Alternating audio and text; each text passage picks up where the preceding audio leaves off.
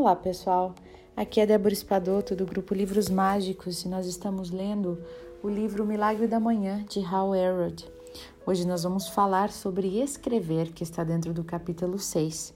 Inicia então com duas frases é, inspiradoras, uma de Diana Raab dizendo: O que quer que você escreva, colocar palavras em uma página é uma forma de terapia que não custa um centavo.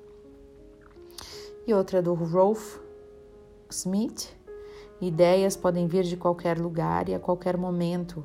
O problema em fazer notas mentais é que a tinta é que a tinta some, some muito rapidamente.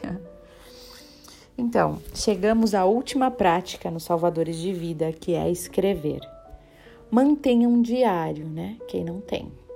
A minha forma favorita de escrever é em um diário, o que faço por 5 a 10 minutos durante o meu milagre da manhã. Tirando seus pensamentos da cabeça e colocando-os por escrito, você obtém valiosos insights de que de outra maneira você jamais teria.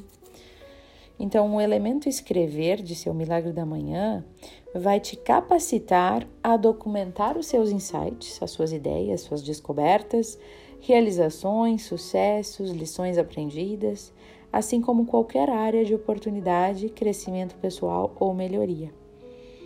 Apesar de saber há anos dos benefícios de escrever um diário, e eu até tentara fazer isso algumas vezes no passado, eu jamais pratiquei com consciência, pois nunca foi, foi parte da minha rotina diária.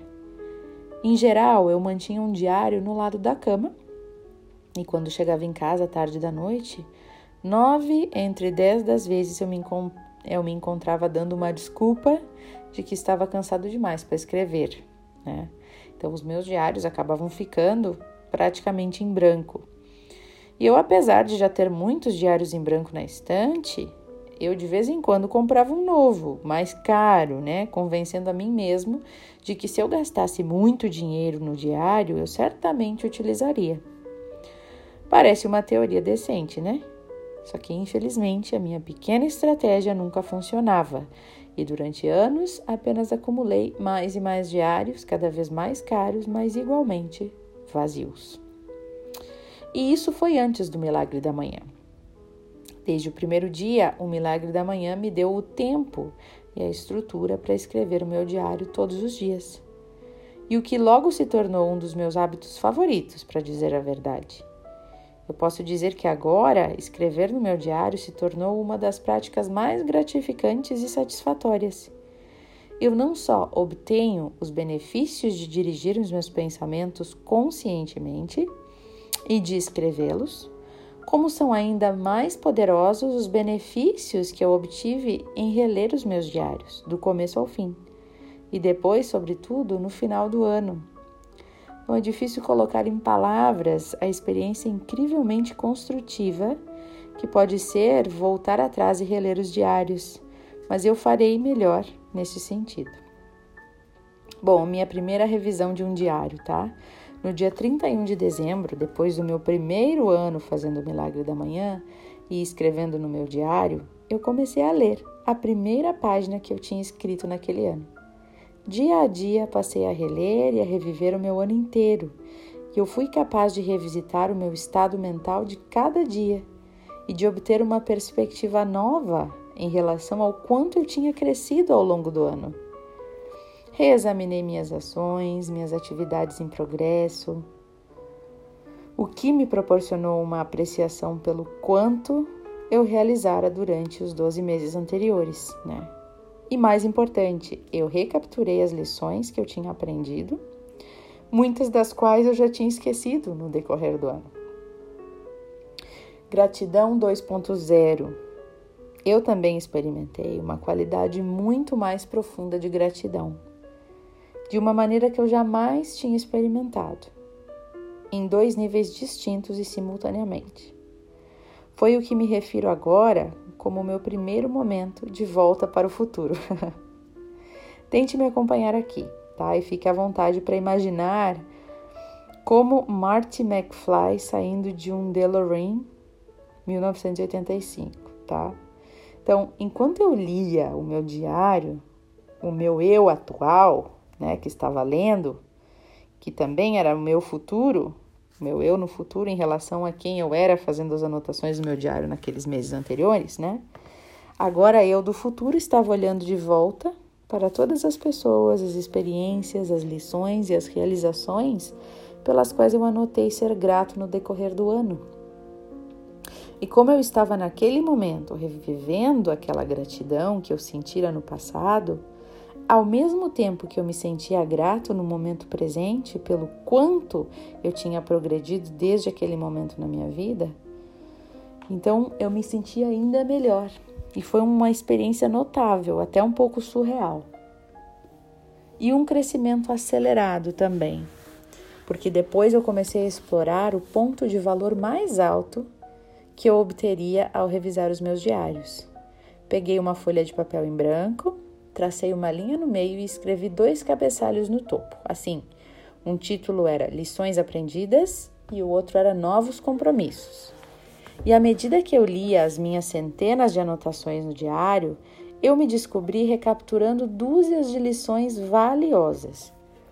E esse processo de recapturar lições aprendidas e de assumir novos compromissos para implementar tais lições ajudou o meu crescimento e desenvolvimento pessoal mais ainda do que praticamente qualquer outra coisa.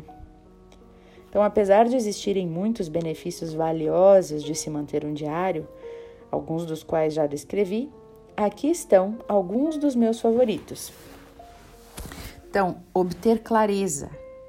O processo de escrever algo nos obriga a pensar o suficiente a respeito para a gente poder compreender e escrever. Então, manter um diário vai, vai lhe dar mais clareza, vai lhe permitir que as ideias sejam ainda mais geniais, né, mais esclarecidas e o ajudará a solucionar os seus problemas também. Capturar ideias. Manter um, um diário também ajuda você não só a expandir as suas ideias, como também previne que você perca as ideias importantes em cima das quais você quer agir no futuro. Então, revisar as lições é uma outra questão, como a gente falou há pouco. Manter um diário vai te capacitar a revisar todas as lições que você já aprendeu e reconhecer o seu progresso. É maravilhoso voltar atrás, reler as anotações do seu diário e ver o quanto de progresso você fez. É uma das experiências mais capacitadoras, inspiradoras, uh, inspiradoras de confiança e agradáveis para você. E ela realmente não pode ser duplicada de nenhuma outra maneira foco na lacuna, tá? Está prejudicando ou ajudando você?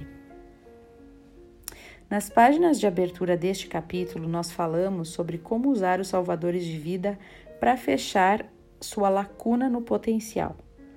Os seres humanos são condicionados a ter o que nós chamamos de foco na lacuna nós tendemos a nos concentrar na lacuna entre onde estamos na vida e onde, onde desejamos estar, no meio, né? Entre o que realizamos e o que poderíamos ter realizado ou gostaríamos de realizar. E a lacuna entre quem somos e a nossa visão idealista da pessoa que acreditamos que deveríamos ser. A gente fica ali no meio nem é, no meio da ponte, a gente diz, né? Nem no A, nem no ponto A, ponto de partida, nem no ponto B, o ponto de chegada. Fica no meio da ponte. E o problema disso é que um constante foco nesta lacuna pode ser prejudicial para nossa confiança e autoimagem, fazendo com que nos sintamos que nós não temos o bastante, que nós não realizamos o bastante e que simplesmente não somos bons o bastante ou pelo menos não tão bons como deveríamos ser. E grandes realizadores são tipicamente os piores nisso. Eles deixam passar ou minimizam o tempo todo as suas realizações, se punindo por causa de cada erro e imperfeição e sentindo, sentindo que nada do que fazem é bom o bastante. Alguém se identifica aí? e a ironia disso tudo é que esse foco nessa lacuna no que falta, né? É grande parte do motivo pelo qual grandes realizadores são grandes realizadores. Porque eles têm um desejo insaciável de eliminar essa lacuna, que é, de certa forma, o que alimenta essa busca deles pela excelência e os motiva constantemente a buscar mais e realizar mais. Então, o foco na lacuna pode sim ser saudável e construtivo, se proceder de uma perspectiva positiva e proativa, do tipo assim: estou comprometido e empolgado com atingir meu potencial, né? Sem nenhum sentimento de carência, de falta, que geralmente tem. Então, porém, o foco na lacuna raramente faz isso, né? Acaba que a pessoa média até mesmo o grande realizador médio tende a se concentrar na negatividade desta lacuna. E os maiores realizadores, aqueles equilibrados, concentrados em obter o sucesso nível 10, são incrivelmente gratos pelo que têm, reconhecem regularmente a si mesmos pelo que realizaram e se sentem sempre em paz onde estão nas suas vidas. E a ideia conflitante de que estou fazendo o melhor que posso nesse momento e ao mesmo tempo posso fazer ainda melhor. É, então, manter essa ideia. Eu estou fazendo o melhor que eu posso, dando o melhor de mim neste momento e sei que posso fazer ainda melhor. Então, essa autoavaliação equilibrada vai prevenir aquela sensação de falta, de que algo está faltando, né? De não ser, de não ter, de não fazer o suficiente e ainda vai permitir que ele se esforce constantemente para reduzir essa lacuna no potencial de cada área. Então, tipicamente, quando um dia, semana ou mês chega no fim e estamos no modo focando na lacuna, é quase impossível manter uma avaliação precisa de nós mesmos e do nosso progresso. Por exemplo, se você tinha 10 coisas na lista do que deveria fazer no dia mesmo que tenha realizado seis delas, o seu foco na lacuna o fará se sentir como se não tivesse feito tudo o que desejava. E a maioria das pessoas faz dezenas e até centenas de coisas direito durante o dia, né? E algumas coisas errado, tudo bem. Mas adivinha o que, que é que as pessoas se lembram e repetem sem cessar nas suas mentes? Então não faz mais sentido se concentrar nas 100 coisas que, que você faz direito, né? Seria muito mais sensato olhar para o que foi bom, né? Com certeza é muito mais agradável, mas não, a nossa cabeça vai lá olhar porque a gente fez de errado. E o que, que isso tem a ver com manter um diário, gente? Por que tudo isso? Escrever todos os dias em um diário, com um processo estruturado e estratégico, permite que você dirija o seu foco para o que realmente realizou pelo que você é grato e com, você, com, aquilo que você está comprometido a fazer melhor amanhã. Portanto, você desfruta mais profundamente da sua jornada do dia, sente-se bem em relação a qualquer progresso que faz e usa um nível ampliado de claridade para acelerar os seus resultados. Né? Então, isso que é o legal do diário, né? Então, quem não tem, considere ter um não precisa gastar muito tempo fazendo ele, mas colocar as coisas pelas quais você é grato, né? No dia anterior, o que você quer fazer de bom hoje, alguma coisa assim. Não muitas coisas, mas aquilo que vier à sua cabeça, né? Bom, eu desejo a vocês todos boas reflexões e até o nosso próximo áudio.